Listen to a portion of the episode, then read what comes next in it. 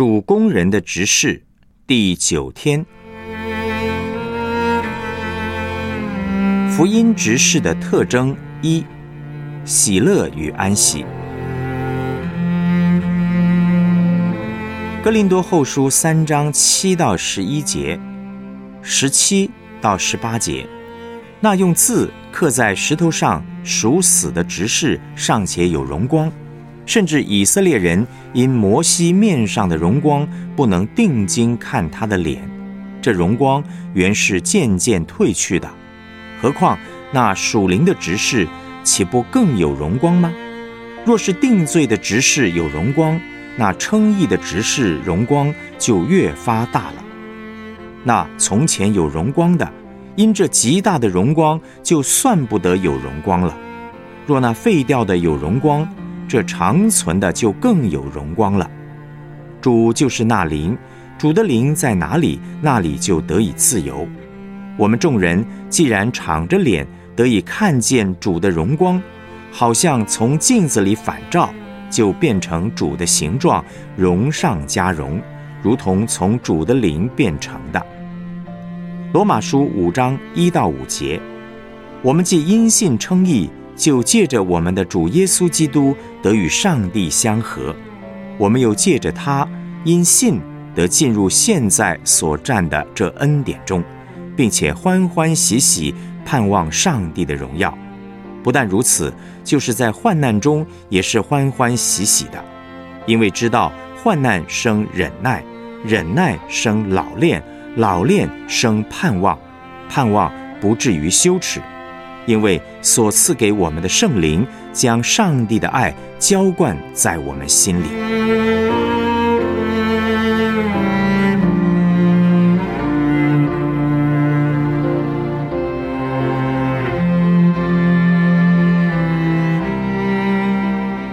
我们来思想主题信息：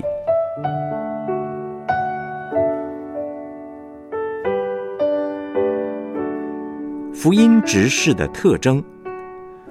遵行上帝旨意的情况有两种，一种呢是靠自己遵行律法，遇到困难时被逼得不得不来到主面前经历福音的大能；一种是敬拜上帝已经成为一种习惯，甚至自己时时刻刻都需要耶稣，随时乐意接受圣灵的光照，得到遵行上帝旨意的力量，并且欢欢喜喜地行出来。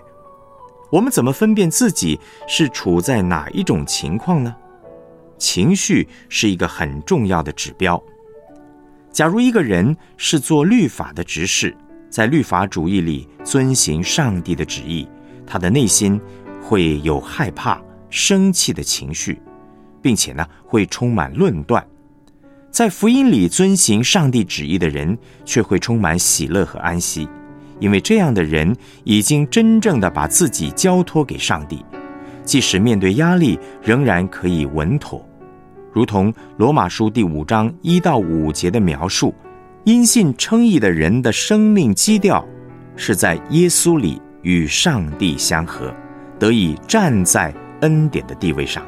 因为他不断的领受恩典，不是依靠自己，所以在一切侍奉上都有力量。甚至在患难中也是欢欢喜喜的，听圣灵的声音行事，得到喜乐与安息。遵行上帝的旨意，并不表示要做很多事情，最重要的是做上帝要我们做的事情。我很喜欢台湾喜安堂系统创办人荣耀秀教士，他是一位西方的宣教士，已经回天家了。我很喜欢他的一个见证。有一次，他外出回家时，已经晚上十一点多，看到大门贴了一张字条，有位弟兄只是留言说他爸爸病得很重，现在住在医院里，但意思很清楚的是希望荣教士去为他的父亲祷告。荣教士一看完就打算前往医院，不过呢，他有一个很好的习惯，就是无论大小事情。都会先寻求上帝的心意，所以他动身之前，在门口停了一下，在那里等候主，并且问他说：“主啊，我要去做什么呢？”上帝的回答让他很惊讶。你去睡觉，我去探访他。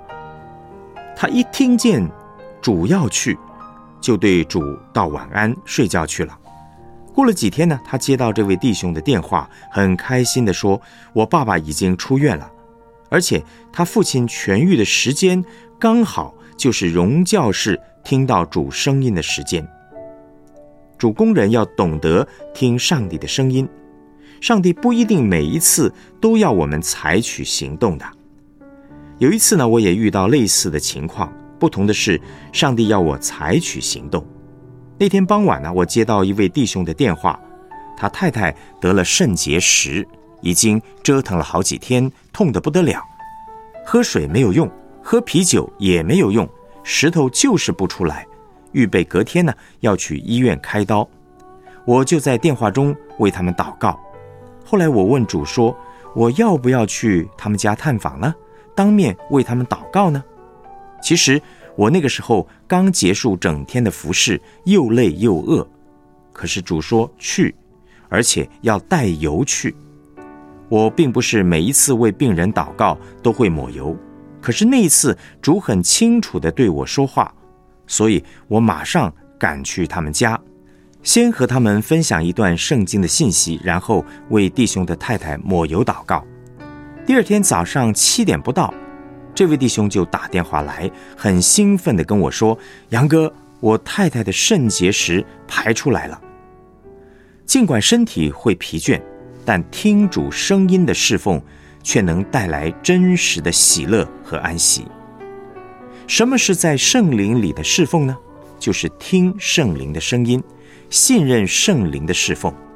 上帝要我们做，我们就做；上帝不要我们做，我们就不要做。”如果我们一直去做上帝没有要我们做的，那就是靠自己的力量在做，结果必定会崩溃；而如果我们不做上帝要我们做的，那也是靠自己制造出来的假安息，最后呢，也一定会崩溃的。主的工人要懂得在圣灵里敬拜祷告。让上帝做上帝该做的事情，让我们做我们该做的事情，得以进入大有荣光的福音指示。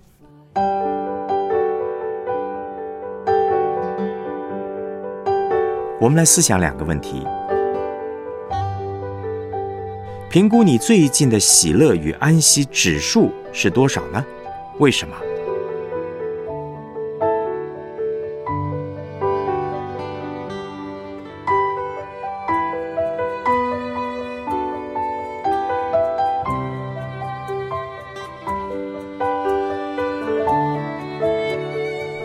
哪些事情最容易让你失去喜乐和安息呢？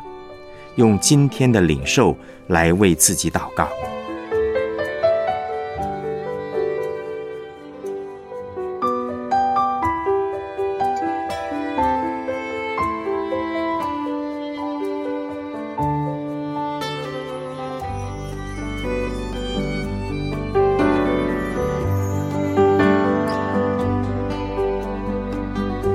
我们一起献上祷告，亲爱的耶稣，谢谢你把因信称义的福音赏赐给我，也谢谢你供应我每天所需的恩典。主耶稣，我渴望更多活出因信称义的生命，求你帮助我能够敏锐于主的声音，不凭己意，而是按主旨意而行。不管在什么样的境况中。都不失去你要给我的喜乐与安息。奉主耶稣基督的名祷告，阿门。